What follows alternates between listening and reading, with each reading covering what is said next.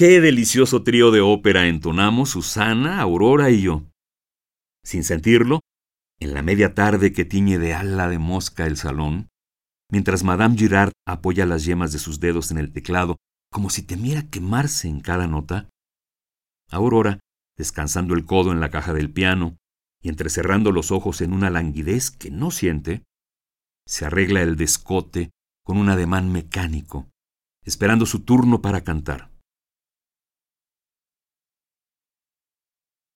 Susana sigue la melodía a su manera, presintiendo las notas próximas, repitiendo las pasadas, equivocando las presentes, inventando, mejorando.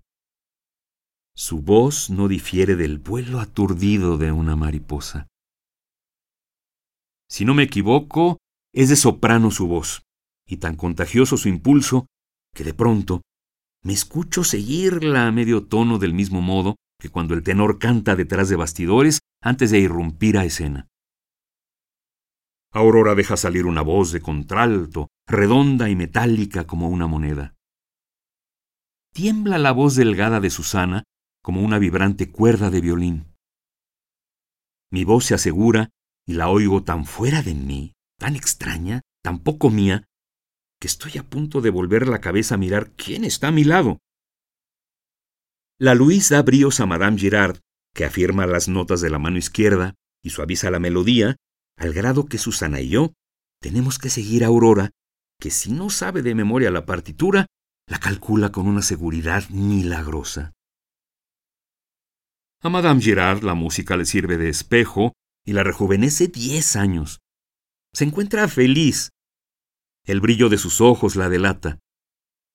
Por el juego de sus hombros y de su cabeza, comprendo que se estremece frente a quién sabe cuántos recuerdos. Seguramente sueña con la misma música que Susana sigue jugando o aniquila caprichosamente, con la misma música que Aurora despeja hasta la desnudez, como si resolviera una ecuación algebraica. En las óperas, el tenor está apasionado por la contralto, pero la contralto lo desprecia. En cambio, la soprano está perdida por el tenor y canta por desesperanza. En Carmen, el tenor acaba por ser la víctima de la contralto. En cambio, en el Fausto, gracias al bajo, hace suya a la soprano. De cualquier modo, la ética del tenor es despreciable. No tiene iniciativa amorosa. Lo enamoran y sufren por él la soprano, la media soprano, la contralto, y él se conforma con salir airoso del área de bravura la donna è móvil. Y su única misión consiste en cantar hasta la hora en que muere, sin saber siquiera que muere, confiado en que la soprano quitará el plomo de las balas y el veneno de los copones. El barítono tiene una voz y una moral más dignas. Menos suerte, seguramente. Su esposa o su hija lo engañan con el tenor, pero al menos procura vengarse aunque no lo consiga. Sin embargo, si ensayo la voz grave del barítono, me queda como un traje prestado, embarga mis movimientos y me quita la personalidad. ¿Qué diera por humanizar este trío de ópera?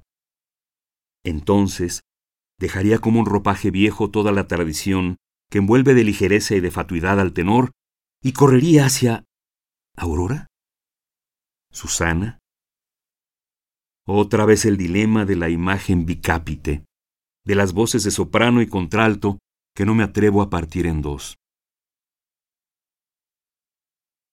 Madame Girard termina la romanza desfallecida y cansada con la caminata de recuerdos. A Susana le ha sobrado un compás. Solo la voz de Aurora queda vibrando, perfecta, por el tiempo justo. Susana y yo jugamos a la memoria y a la poesía. Recuerda, entrecerrando los párpados, indecisa entre el acierto y el fracaso. De pronto, recita con decisión. Yo no escucho las palabras, sino la música. ¿No me conmueve esa poesía llena de fibras que sacuden el corazón como un muñeco y lo hacen sangrar con un dolor innecesario? De las poesías, solo me quedan enredadas en la memoria las metáforas. En cambio, Susana goza inundándose en una pasión artificial, reconociéndose y amándose en ella como Narciso. Sale ahogándose. Cada desengaño la entristece. Cada olvido la llena de sombra. Estoy seguro de que una sola tarde de recuerdos poéticos bastaría para adelgazarla, para marchitarla. Yo le tomo la mano y la aparto de los recuerdos románticos. Una letrilla de góngora basta para hacerla sonreír. Un villancico, un cantar gallego, para infantilizarla nuevamente. Un verso, un solo verso de Racine para darle la impresión fría, pura, griega de la belleza. Una línea de Malarmé para acariciarla con el roce de algo inmaterial. Sus ojos, al oírme, repiten con su expresión todas las etapas de la poesía. Si tuvieran oportunidad de verla, los estudiantes de literatura ahorrarían el repaso general de fin de año. Sonrío lleno de triunfo melancólico. Susana se encuentra avergonzada de ser frágil, movediza, cambiante, de merecer, en fin, todos los calificativos de la arena. Quisiera demostrarme que fingió todos esos rostros, quisiera demostrarme que la única poesía que la conmueve es la romántica. Lo sé perfectamente.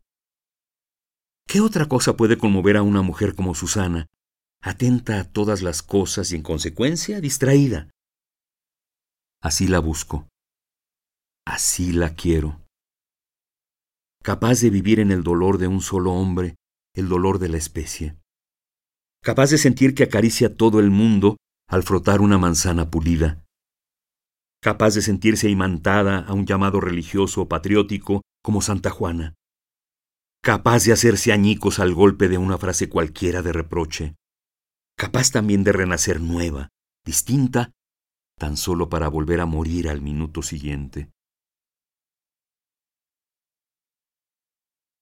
Ya sé cómo me quieres, Susana. Me atrasas el corazón, el traje, el peinado, la voz, para llevarme muy cerca de Lamartine y de Musset. Así me querrías, soberbio, alto, amante, dorado, capaz de vivir novelas frenéticas, capaz de escribir poesías más frenéticas aún. Te equivocas. Yo sufro porque no puedo complacerte. Imagino que no puedes pensar en mí tan contemporáneo de Javier Villaurrutia, tan invisible como él, aspirante a diplomático, negligente en el vestir, con un cuerpo inclinado cada día más a desaparecer entre los millones de jóvenes de los Estados Unidos, con mis trajes holgados, con mis camisas blandas, con mis movimientos de cabeza que acompañan el jazz que la Victrola dicta invariablemente, como un buen actor el día de la centésima representación, con mis cigarrillos mojados en perfume, efímeros, perfectos, en vez de la pipa sabiamente gobernada que te hiciera pensar en el hogar de tu poeta romántico. Piensa, Susana, que no puedo regresar un siglo entero para alcanzarte, que no puedo esperar otro siglo para que tú me alcances. Quiéreme así, frívolo, alegre, con mi concepto de la vida y del arte como un deporte distinguido y nada más. No te sumerjas en ese túnel de agua de los años que puede al fin ahogarte, aunque bien sé que nadie sabe nadar en ellos mejor que tú. Olvida. La brisa que viene del bosque de Chapultepec y se ha mecido en los invernaderos de la exposición de flores llega hasta Susana. Las aletas de su nariz se hinchan entre pequeñas pausas, reconociendo los olores, rosas, mosquetas, lilas, violetas blancas, magnolias. Le alargo indiferente la mano izquierda, ignorando que en ella se puede leer. Distraído, cuelgo la mirada en el perchero del rincón. espero. ¿Por qué su mano hace temblar ligeramente la mía? Qué extraña desnudez siento cuando su mano toca mi mano rayada como una carta geográfica. Susana mira ávidamente la palma. Se turba. Cierra los ojos. Vuelve a mirar. Más que una carta geográfica, parece el plano ferroviario de una región industrial. Se anudan las líneas, se complican, se interrumpen a trechos como si pasaran subterráneas por túneles bajo la epidermis.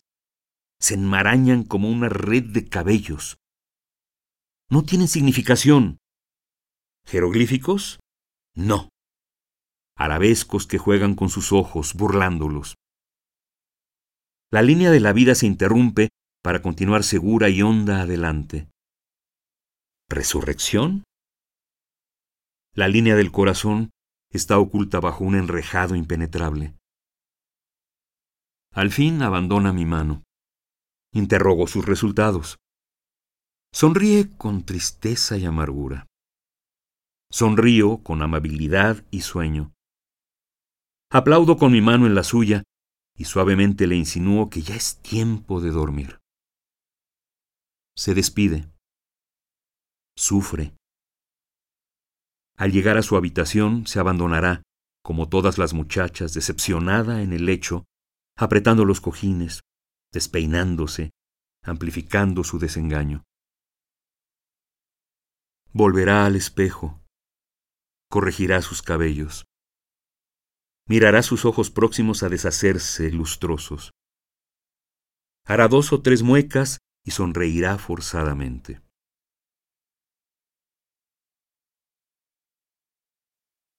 Llego a mi cuarto.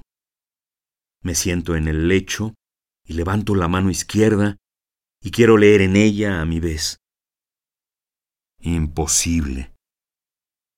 Ahora siento que dejo caer la mano. ¿Cuánto tiempo he estado así, indeciso entre la realidad y el sueño? Mi mano está roja, congestionada. La golpeo hasta empalidecerla. Comprendo que he despertado para caer definitivamente en el sueño. Súbitamente viajo. La noche inunda el paisaje que corre tras el cristal de mi ventanilla sin conseguir ocultarlo por completo. El calor me hace arrojar a un lado las mantas de mi lecho de pullman. Una luz azulada me baña hasta la cintura. Los muslos y las piernas desaparecen, anestesiados de sombra. En el cielo tiembla sin interrupción una estrella de utilería que acompaña todos los trozos de paisaje. Cuando cierro los ojos, la estrella no deja de brillar en el firmamento que la retina regala al cerebro para escenario de sus imágenes. Pasan grupos de árboles que voy reconociendo por su nombre. Araucaria, chopo, nogal, cedro, álamo, laurel, y luego una interminable fila de cipreses que me producen el mismo efecto que un cortejo de escribanos en el entierro de un banquero. Una claridad incierta va humedeciendo las cosas que forman el paisaje. El cristal se llena con pequeñas franjas de un amarillo tenue, con puntos de un rosa ligero, con pinceladas de un dorado débil. Las cosas se adivinan entre la niebla. Necesito entrecerrar los ojos para captar una forma. Inútilmente. Todo se desdibuja en el aire un viento fuerte basta para aniquilar todos los colores, para deshacer todos los fantasmas de cosas, para acabar con el cuadro impresionista. De pronto un nuevo paisaje se detiene, se solidifica, se parte en bonitos trozos geométricos superpuestos, aislados, que no recuerdan nada humano y que producen idéntica sensación agradable que la muda inteligencia de dos personas en un solo momento frente a un suceso imprevisto. conectadas por un solo brillo de la mirada. Enseguida, forman el cuadro siete letras que hacen una palabra. Picasso. Estoy en la cubierta de un barco en la noche. Me siento dichoso de observarme a poca distancia sin que yo mismo lo advierta, como tantas veces lo he deseado. Ahora sé de qué modo camino y cuál es mi estatura con relación a las personas y a las cosas. Oigo el tono de mi voz y la prisa de mis palabras. Avanzo distraído.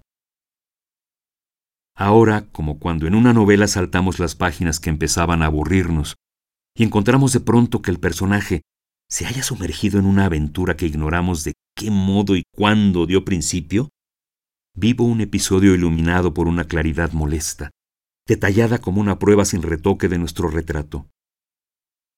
Estoy inclinado, con una cortesía que está a punto de ser ridícula, oyendo hablar en inglés distintamente a una sombra de mujer. En la oscuridad, cubierta ella doblemente con un velo y con la sombra, yo la miro como se mira un pleonasmo en la página de un estilista. Comenzamos a charlar amigablemente. La voz es un poco cascada, pero en el mar son tan engañosas esas percepciones por el viento y por el ruido de las olas que no le doy importancia a ese dato musical, del mismo modo que no protestamos por la nota falsa que se le escapa al pianista en un concierto de prueba, porque no estamos seguros de nuestro oído. En la sombra se distingue apenas, tendido sobre el sillón, un claro zapato pequeño. Ella conoce México, Guadalajara, Puebla, Querétaro. Dice que Guadalajara is a nice spot, the most charming in the world. Habla interminablemente sin necesitar la respiración. Domina el monólogo. Al fin, después de un silencio que equivalió al tiempo que una mujer ocupa en desnudarse para entrar en la cama, queda dormida sobre el sillón. Y yo, adormecido, oscilando entre la vigilia y el sueño. Pobre joven. Va a marearse, y es la única simpática de todo el pasaje. Tiene un pie delicado, un pie delicado, delicado.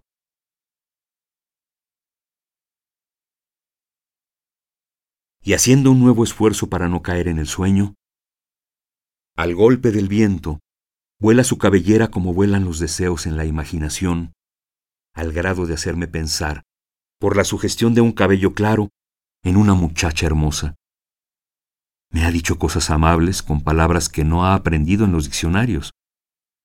Al cabo, resumía yo mis pensamientos. Tengo una compañera de viaje. Tiene un pie delicado. Delicado. El día siguiente me despierta con un aire frío que parece haber arrasado la cubierta. Vuelvo a mi camarote. Como Caín en el poema que nadie recuerda que es de Hugo, veía en todas partes el ojo de Dios, me asalta el recuerdo de mi amiga de noche. A la hora del desayuno, la busco en el comedor, en la cubierta, con el mismo ahínco con que el poeta busca una consonante en encio. Pero en el comedor, en la cubierta, solo encuentro las mismas caras familiares como el poeta solo encuentra confidencio, reverencio, silencio. Llegamos a un puerto, Nueva Orleans. Espío con la misma atención y la misma indiferencia aparente que los detectives asumen en las novelas de aventuras, los pasillos y las puertas de los camarotes, el palo mayor y las nubes. Aparece para quedarse Nueva Orleans una vieja horrible, arpía flaca, mitológica, con un juego de arrugas en la cara, propio para representar todas las etapas de la vejez, mal vestida y con un pie inmenso. Es ella, la mujer a quien estuve a punto de contarle mis secretos. Sale mareada y parece tener la misma edad de las pirámides de Egipto. Me reconoce, se turba y sin saludarme pasa. Yo no tengo valor de hablarle, de sonreírle. Una sonrisa, una palabra, serían bastante para retardarle una nueva arruga, pero yo me siento perseguido por la imagen de un pie delicado, descansando en un cojín de sombra que baila en mi cerebro como en el umbral del sueño de aquella noche. Ahora estoy muerto. Descanso. Escucho. En torno mío el silencio es tan puro que un suspiro lo empañaría. Los recuerdos se me ofrecen detenidos, en relieve, con sus colores de entonces. Yo sigo inmóvil el juego de vistas estereoscópicas. Cada minuto se detiene y cae para dejar lugar a otro más próximo. No es difícil morir. Yo había muerto ya en vida algunas veces. Todo estriba en no hacer un solo movimiento, en no decir una sola palabra, en fijar los ojos en un punto, cerca, lejos. Sobre todo, en no distraerse en mil cosas. ¿Qué importa la hora que marca la manecilla del reloj? ¿Qué la fecha del calendario? ¿Qué el nombre de la novia de nuestro amigo? ¿Y qué la temperatura que rueda en la calle y tropieza en nuestras ventanas? ¿Qué importa lo que dice Balzac sobre las corbatas, lo que Rambó murmura de los hijos de familia, lo que Cocteau piensa del narciso inundado de sí mismo? ¿Qué importa la última noticia que consigne el diario y la hora de salida del tren que no tomaremos nunca y el nombre de esa obra de teatro que se representa con tan buen éxito?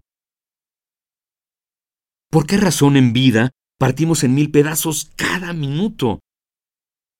Así, muerto, lo siento intacto, claro, definitivo, sin un relámpago, sin una penumbra, como si estuviera bañado en el agua de un espejo que fundiera todo lo inútil con su luz. Morir equivale a estar desnudo sobre un diván de hielo, en un día de calor, con los pensamientos dirigidos a un solo blanco, que no gira como el blanco de los tiradores ingenuos que pierden su fortuna en las ferias. Morir es estar incomunicado felizmente de las personas y las cosas, y mirarlas como la lente de la cámara debe mirar con exactitud y frialdad. Morir no es otra cosa que convertirse en un ojo perfecto que mira sin emocionarse. Ahora me llevan... ¿A dónde? Al cementerio. No se han olvidado de cerrar la tapa del ataúd. Ignoran que no estoy dentro de él. Sigo el cortejo. Para mi fortuna, nadie llora. Asisten a mi entierro como si acudieran a su décimo aniversario. Mi amigo Jaime dice con la misma voz conmovida que usa solo en las grandes medias horas, rimada con su corbata plastrón, la oración fúnebre. Me conoció menos de lo que yo pensaba. Confiesa que llegó a admirarme, pero yo adivino que no ha escrito el pensamiento siguiente a pesar de mi falta de virtudes. Me quiso más de lo que confesó siempre, y un poco menos de lo que ahora confiesa. Recuerda nuestras pláticas sobre literatura y las frases de novela moderna que jugábamos a inventar, con un arte próximo al vicio, con un arte perfecto. Al llegar a este punto, arruga la frente como un recién viudo. Sin duda, Recuerda que el matrimonio es una larga conversación. Frase de Nietzsche, que yo volví al revés diciendo que la conversación es un largo matrimonio. Enseguida se desborda en párrafos abundantes llenos de metáforas botánicas. Habla de la risa, del llanto y de todos los elementos que ahora lo olvida, hicieron del arte del siglo XIX un arte impuro. De pronto reacciona. Recuerda que siempre pusimos a Stendhal sobre Balzac y termina con una frase perfecta por lo breve, ofrecida en movimiento lento, como si su inteligencia la hubiese obtenido fotografiándola con la cámara ultra rápida. Calla. El dolor sustituye en todos los rostros las lágrimas con el sudor. Los señores del cortejo sonríen hacia adentro, pensando que han ahorrado para otra solemnidad el esfuerzo cinematográfico de producir dos o tres lágrimas.